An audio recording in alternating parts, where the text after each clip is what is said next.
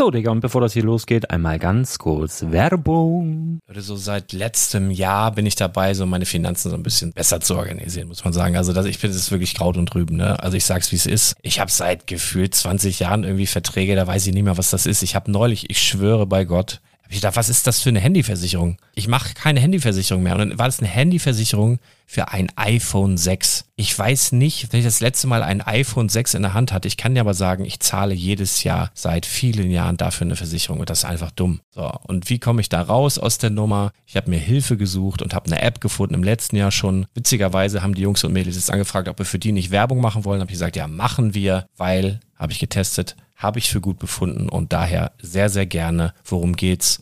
Finanzguru. Finanzguru ist erstmal eine kostenlose App. Die ist auch dauerhaft kostenlos. Es gibt dort so Plusfunktionen. Da kannst du dann für 2,99 Euro pro Monat das Ganze testen. Plusfunktionen sind zum Beispiel, also du hast so Features, kriegst so detaillierte Budgetanalysen, personalisierte Finanztipps, du behältst die Kontrolle über dein verfügbares Einkommen bis zum nächsten Gehaltseingang. Also das sieht in der Praxis so aus, du kannst deine ganzen Konten dort hinterlegen, es muss einmal so verknüpft werden, keine Ahnung, Sparkasse, Volksbank, du kannst aber sogar Kryptokonten hinterlegen, du kannst irgendwelche Aktien, falls du Aktiendepots hast, du kannst alles hinterlegen dort. Und diese App, gerade wenn es um so Sachen geht wie Gehalt oder so, macht auch so Forecasts so ein bisschen. Also die erinnert dich zum Beispiel auch dran, wenn jetzt eine neue Versicherung abbucht oder wenn die App denkt, dass da wieder was kommt, dann kannst du das überprüfen. Und wenn da irgendwas irgendwas aufploppt, also bevor es abbucht und da irgendwas aufploppt und du sagst, ah, das wollte ich aber nicht oder das wollte ich schon lange kündigen, dann kannst du in der App per Fingertipp sozusagen rechtssicher sogar dort Verträge kündigen.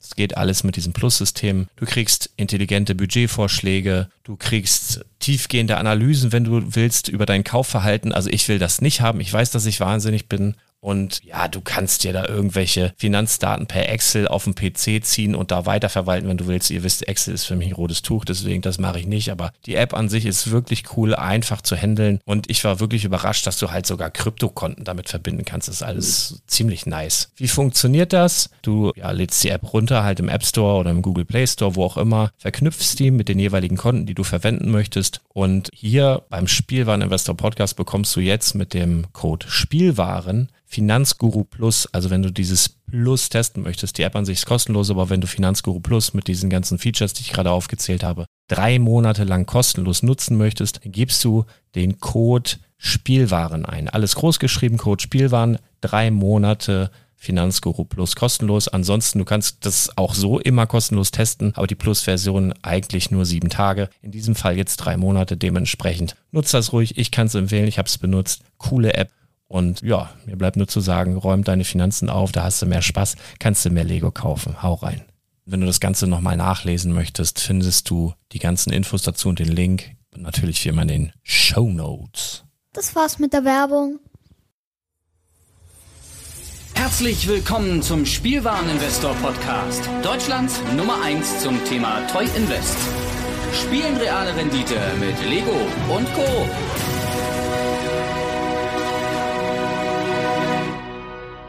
Moin hallo, herzlich willkommen bei den TCG News der Woche hier beim Spielwareninvestor Podcast. Mein Name ist Patrick von Omega Sabatsu und diese Woche geht es natürlich wieder um Pokémon und auch um Magic. Wir reden heute über die ersten Spoiler zum nächsten Unset. Zudem Pokémon gibt's eine na, sagen wir es einfach mal so, sehr, sehr optisch schöne News im Bereich äh, für Sammler vor allem aus Japan und auch bald wahrscheinlich auch ziemlich sicher sogar auch in Europa und im Rest der Welt. Und fangen wir doch direkt an, denn ähm, die ersten Spoiler zu Infinity sind raus. Was ist erstmal Infinity? Es gab äh, diverse Unsets in Magic the Gathering und ähm, ja, Unsets sind Sets gewesen, die ein wenig die Geschichte und die Spieler sowie auch äh, Situationen oder äh, also sprich Community kuriose Situationen, Fantasy Rollenspiel, also es ist quasi ein April's Fool, 1. April Set, wo Infinity übrigens auch rauskommt. Und da gab es, wie gesagt, schon ein paar in der Vergangenheit. Es gab Unstable, es gab, äh, was gab's noch? Ähm, Unglued war das allererste gewesen und so weiter und so fort. Und das Verrückte an diesen Unsets war immer, dass diese Sets eigentlich nie turnierlegal waren. Es gab gewisse Karten, die den Grundstein gelegt haben für zukünftige Sets zum Beispiel, es gab mal das Sword of Dungeons and Dragons und jetzt hatten wir ja natürlich dieses Jahr Adventures in the Forgotten Realms, was ja quasi das Dungeons Dragons Set war. Und lange Rede, kurzer Sinn, es gab vor ein paar Monaten, als die ähm, quasi das Schedule für 2022 vorgestellt wurde, wurde auch Infinity gezeigt. Hier geht man mehr auf diese, ja, sagen wir mal, Space Saga, so ein bisschen wie man sich früher, so 70er, 80er Jahre, in, sagen wir mal, 60er kann man vielleicht auch noch mitnehmen, 60er, 70er, 80er, ja, ähm, wie man sich früher Science Fiction andere Welten vorgestellt hat, ne? So aktuell ja auch im Kino Dune, ähm, äh, Star Wars ist natürlich dann großer Vorreiter und äh, ja, wenn man sich jetzt so die Artworks anschaut und ähm, die sind auch nochmal in den Show Notes verlinkt, fällt einem direkt auf, dass die Artworks für die Schockländer, welche ja turnierlegal sind, denn die Ankarten waren eigentlich nie turnierlegal, ähm, nur hat man immer mal wieder Basic Lands mit reingepackt, also sprich äh, die fünf, also Sumpf, Ebene, äh, Wald, was haben wir noch, Insel und Gebirge. Und in den vergangenen Sets war es immer nur so, dass genau diese Karten turnierlegal waren und der Rest war silberrandig, was bedeutet, die Karten sind nicht mehr legal gewesen für zum Beispiel Turniere. Und man hatte damals bei dem Schedule, das war Anfang September, ähm, hat man eine Info gegeben, wir packen die Schockländer alle zehn mit rein in diesem schönen Space Design. Das heißt, wir haben jetzt nicht nur diese fünf Basic Lands, sondern wir haben alle zehn Schockländer, die auch schon komplett gespoilert worden sind. Ähm, die meiner Meinung nach echt schick sind, aber das ist meine Meinung. Äh, da würde mich auch mal direkt interessieren. Pack doch mal in die Kommentare rein, wie findest du die denn optisch? Bist du so ein Science-Fiction-Fan und sagst, ja, geil, das ist auf jeden Fall was für Sammler. Ist vielleicht auch ein Investment? Warten wir es mal noch ab. Ähm, dazu möchte ich ganz gerne erst was machen, wenn es dann soweit ist, wenn das Set rauskommt. Ähm, die Basic Lands sind auch schon gespoilt worden. Hier bekommen wir auch insgesamt zehn. Ja, das ist vielleicht auch nochmal wichtig zu sagen. Wir haben fünf Designs. Ähm, also wir haben zwei verschiedene Arten von Designs. Wir haben einmal so ein bisschen mit dieser, sag mal, einem Atomsymbol rund um die Magic-Symbole. Ähm, also sprich zum Beispiel das Waldsymbol. Und wir haben nochmal fünf Full Art Lands, wo gar nicht erst das Symbol gefeatured wird. Ähm, die sind wirklich optisch ein Highlight. Und es gab noch eine größere News hierbei, denn man hat sich entschieden, alle Karten nicht mehr silberrandig zu machen, sondern man hat ihnen jetzt eine Art Eternal-Formats zu, also Zugehörigkeit gegeben. Das bedeutet, die Karten sind in Eternal-Formaten legal. Heißt, wenn ich jetzt Commander spiele oder ich spiele Legacy, dann darf ich theoretisch mit einem The Space Family Goblinson spielen. Ob wie das sich auf die Formate auswirkt, das bleibt erstmal noch abzuwarten, aber ich glaube, dass halt Commander-Runden vor allem sehr viel amüsanter werden. Ähm, man hat übrigens den Silver Border komplett rausgeschmissen. Heißt das jetzt, man darf gar keine Silver Border? Also ist jetzt alles legal? Also ist zum Beispiel die Karte Killer Cosplay oder Watergun Balloon Game, die auch gespoilt wurden, sie in den Show Notes, ähm, sind die jetzt turnierlegal? Nein, diese Karten haben ein neues Wasserzeichen bekommen und das symbolisiert quasi diese äh, eine Art Erdnussform im, in dem Wasserzeichen und hier ist es jetzt so, dass quasi die mit dem Erdnusssymbol sind die neuen, nicht legalen Fun-Cards. Man hat auf Silverborder komplett verzichtet. Ist es, ja, es wird wahrscheinlich den einen oder anderen Casual-Spieler einfach dazu bringen, dass er mehr Fragezeichen hat als sonst irgendwas. Und ist es, also am Ende die Frage natürlich auch, was hältst du von diesen neuen Eternal Cards? Und ähm, Vielleicht noch als Kurzinfo, warum hat man Eichhörnchen, also Erdnüsse, nee, was, Haselnüsse, Haselnüsse sind's. Warum hat man die genommen? Magic Gathering war schon immer so ein bisschen, was dieses Thema angeht, Eichhörnchen hatten wir auch im letzten Unset so ein bisschen als priorisiertes Thema. Plus im Modern Horizons, was ein reguläres Turnierset war, hatten wir das auch als richtige Karten für reguläre Turniere. Aber Eichhörnchen waren immer schon so ein bisschen die Parodiekarten. Ne? Es gab auch ein Earl of Skrill. Lange Rede, kurzer Sinn. Sag mir mal, was hältst du von diesen neuen Änderungen, dass jetzt diverse Ankarten in Eternal-Formaten erlaubt sind? Und wie findest du auf jeden Fall diese neuen Basic- und Shocklands? So, kommen wir zum nächsten, denn wir haben jetzt natürlich wieder die Bestsellers der Woche und hier hat sich ein bisschen was getan. Headless Rider ist immer noch auf eins. Kann ich nochmal auf letzte Woche verweisen, wenn du dir anhören willst, warum ist denn der Headless Rider so gut? Ja, warum ist er auf eins? und hält auch noch die Position. Wir haben aber zwei Veränderungen auf jeden Fall in den Top-Plätzen und zwar haben wir einmal Shattered Sanctum und Voldaren Estate. Und Voldaren Estate bzw. Shattered Sanctum sind ja innerhalb von ein paar, ich glaube, es war noch nicht mal 48 Stunden, ziemlich weit hochgerutscht. Und fangen wir an mit äh, Shattered Sanctum, ähm, denn die Karte Also, wie funktioniert eine Preisveränderung und warum steigt eine Karte in den Charts, die gespielt wird? Warum sind die anderen Länder jetzt zwar weit oben, aber nicht so weit oben wie Shattered Sanctum? Es ist so, dass wenn ein Standardturnier stattfindet, da gibt es eine schöne Seite, die heißt mtgtop8.com, habe ich auch nochmal in den Shownotes verlinkt. Ähm, dort kannst du dir die aktuellen Standard Modern Legacy Turniere anschauen. Habe ich auch schon früher schon mal erwähnt. Und meistens ist es so, dass die Decks, die eh immer gespielt werden, da sind die Preise konstant. Wenn aber mal ein Ausläufer mit dabei ist, also sprich ein Deck, das etwas abstrakter, neu wirkt, steigen die Karten da drin. Und es gab zum Beispiel, oder beziehungsweise ich denke, das ist mit der Hauptgrund, ein äh, Zwei-Sterne-Event. Also es gibt quasi ein Stern, das sind so kleinere Events, zwei Sterne sind etwas größere Events und drei sind Major-Events. Wir hatten den Japan Championships 21 Season 3 Main Race at Big Magic und auf den Plätzen 5 bis 8 war ein Ors of Acro. Ors of Acro, nochmal hier als Verweis, äh, Omega Salvatio auf Patreon im Lexikon kostenlos, könntest du einfach reinhören, was ist Orsov, die ganzen Völker. Und Orsov Akro ist halt quasi schwarz-weiß Akro und hat viermal Shattered Sanctum gespielt, was auch dazu geführt hat, dass alle anderen Länder quasi im Preis steigen oder beziehungsweise dass eine gewisse, wie sagt man, ähm, hat quasi so eine Welle ausgelöst, weil jetzt so, ah ja, gut, jetzt kann ich das schwarz-weiße Land, ja gut, dann werden die anderen Länder ja wahrscheinlich auch gespielt werden irgendwo und schon steigt der Preis von diesen Ländern. Das ist der Grund, warum Shattered Sanctum wahrscheinlich mit nach oben gegangen ist. Und jetzt kommen wir zu Voldaren Estate. Warum steigt Voldaren Estate? Voldaren Estate kommt in keiner Turnierliste vor. Voldaren Estate wird nirgendwo gefeatured. Und Voldaren Estate ist einfach, ja, Platz Nummer drei diese Woche. Das ist eigentlich ganz einfach zu erklären. Ähm, aktueller Set Release. Innistrad Crimson Vow. Auf der Packung ist ein Vampir gefeatured. Schaut man sich die Top-Karten an, sind immer wieder Vampire. Und was führt natürlich dazu? Zur stärksten Käufergruppe überhaupt und das sind Casual-Spieler. Casual-Spieler sind immer noch die Spieler, die die meisten Einflüsse auf Karten haben, die im ersten Moment nicht turnierfähig äh, erscheinen. Und hier würde ich wohl darin Estate ganz oben hinsetzen, weil jeder hat so ein bisschen seinen eigenen Geschmack von Vampiren. Spiele ich Schwarz-Weiß-Vampire, spiele ich Rot-Schwarz-Vampire, spiele ich vielleicht sogar äh, Madu, also dreifarbige Vampire. Egal, überall kann ich Voldaren Estate spielen. Ob das ein Commander, ob das ein Standard, ob das ein Modern, ob das ein Legacy oder in welchem Format auch immer ist. Und dementsprechend ist meine Einschätzung, dass der Preis jetzt quasi nach oben geht, beziehungsweise die Nachfrage steigt, ist einfach der Casual-Markt. Vampire sind gefeatured. Vampire sind auch immer ein sehr, sehr cooles Thema. Secret Lair war jetzt Vampir äh, thematisiert. Castlevania Artists, also wir sind einfach im Vampirzeitalter aktuell. An Weihnachten. Toll, oder? So, und äh, kleiner Investor-Tipp an dieser Stelle, beziehungsweise als kleiner Finanztipp, solltest du die Karte jetzt kaufen oder nicht?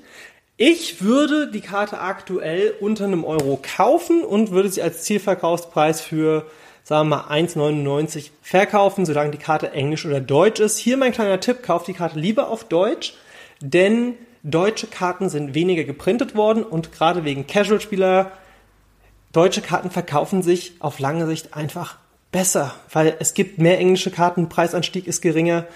So ein kleiner Tipp von mir noch. So, ja, ähm, jetzt war natürlich meine Frage noch, ja, ist Voldaren Estate eine Casual-Karte? Oder sagst du, nee, das ist eigentlich voll die gute Turnierkarte. Pack's doch mal mit hier in die Kommentare rein.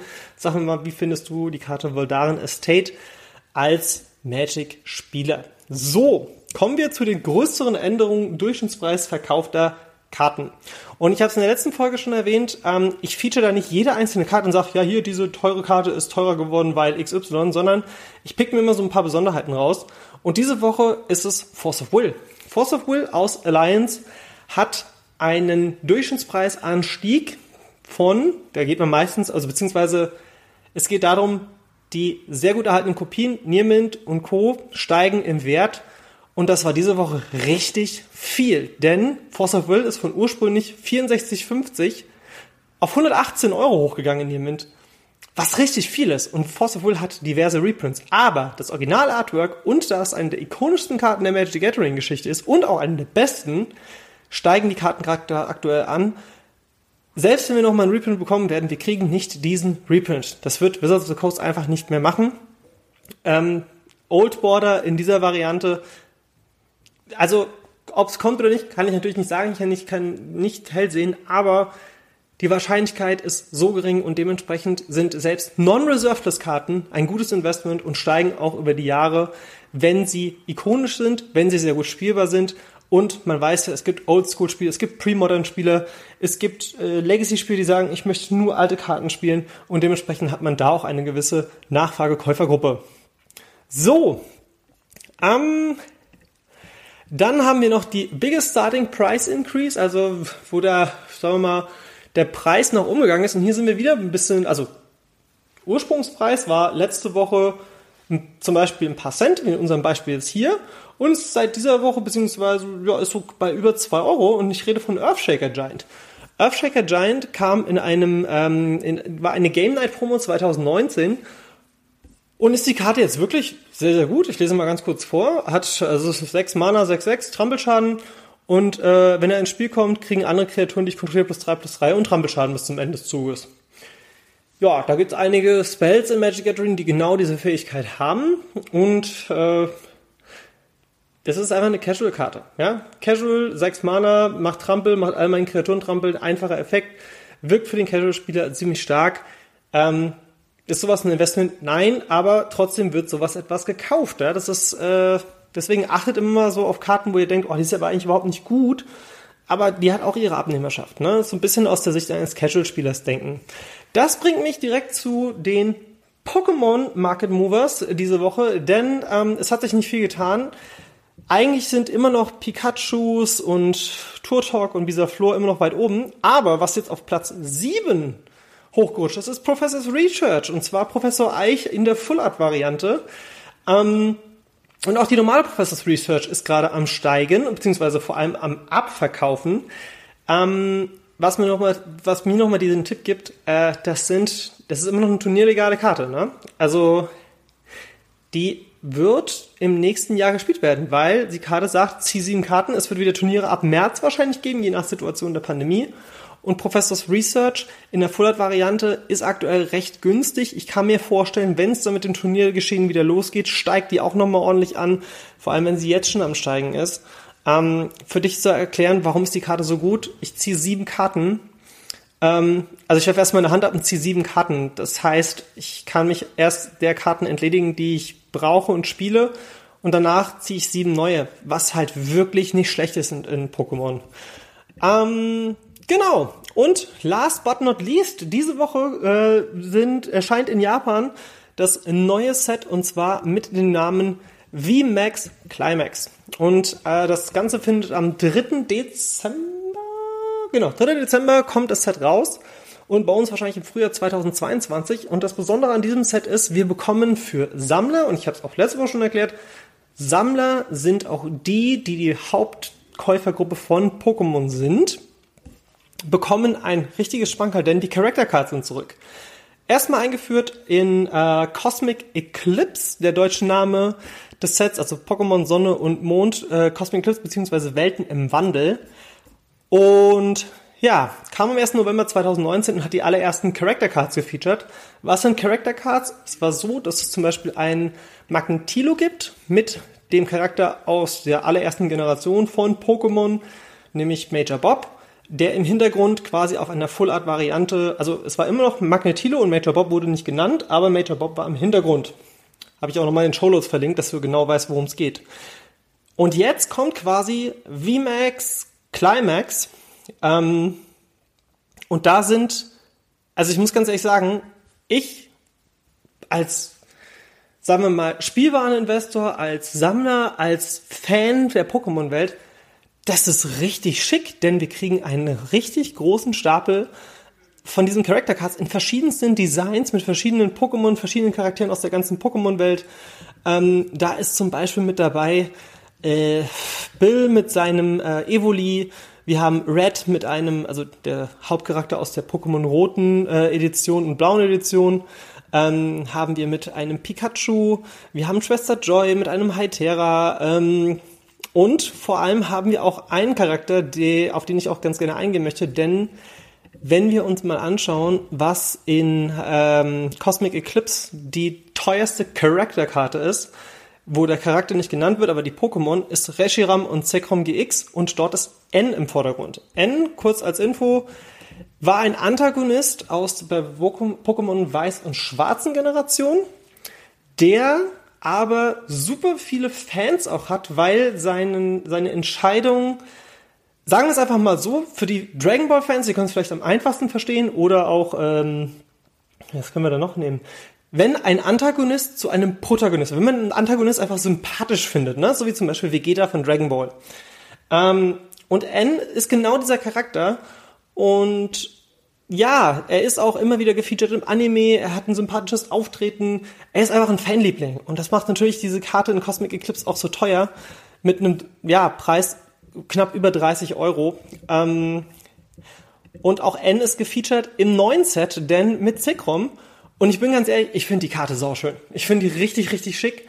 Ähm, Karten, wie gesagt, kommen jetzt am 3. Dezember in Japan raus, werden im Frühjahr bei uns auch erscheinen mein Tipp, schau schon mal da ein bisschen in die Zukunft, um zu planen, hey, welche Karten wären denn ganz gut einzukaufen, kaufe ich mir Displays davon. Wir schauen uns natürlich auch noch den japanischen Markt in den nächsten Wochen an. Und ja, das Ganze ist auch hier für euch natürlich verlinkt in den Show Notes. Schaut euch meine Karten an, ist wirklich wunderschön, gefällt mir sehr, sehr gut. Ähm, ist auch was für Leute, die sagen, ich sammle so ein bisschen meine eigenen Sachen. Ne? Also jeder kann ja so ein bisschen seine eigene Sammlung machen und wenn ich mir sage, ich würde gerne alle Charakterkarten sammeln, wie zum Beispiel ein Magic-Spieler sagt, ich sammle jetzt einfach mal alle Planeswalker, dann ist das doch eine schöne Addition und das wird wahrscheinlich auch dieses Set sehr, sehr ikonisch machen. Kleine Side Note noch, es gibt ein Reds Pikachu, das eine Sun and Moon Promokarte war. Ähm, ja, da war Red mit einem Pikachu, ne, also der Charakter aus den Pokémon-Videospielen, in einer einzig erschienenen Promo-Variante. Das Ding kostet inzwischen knapp, es geht in Richtung 50 Euro. Ähm, ja. Und das ist halt einfach eine Sammlerkarte, ne? Da kann man sagen, was man will. Ist einfach eine schöne Karte.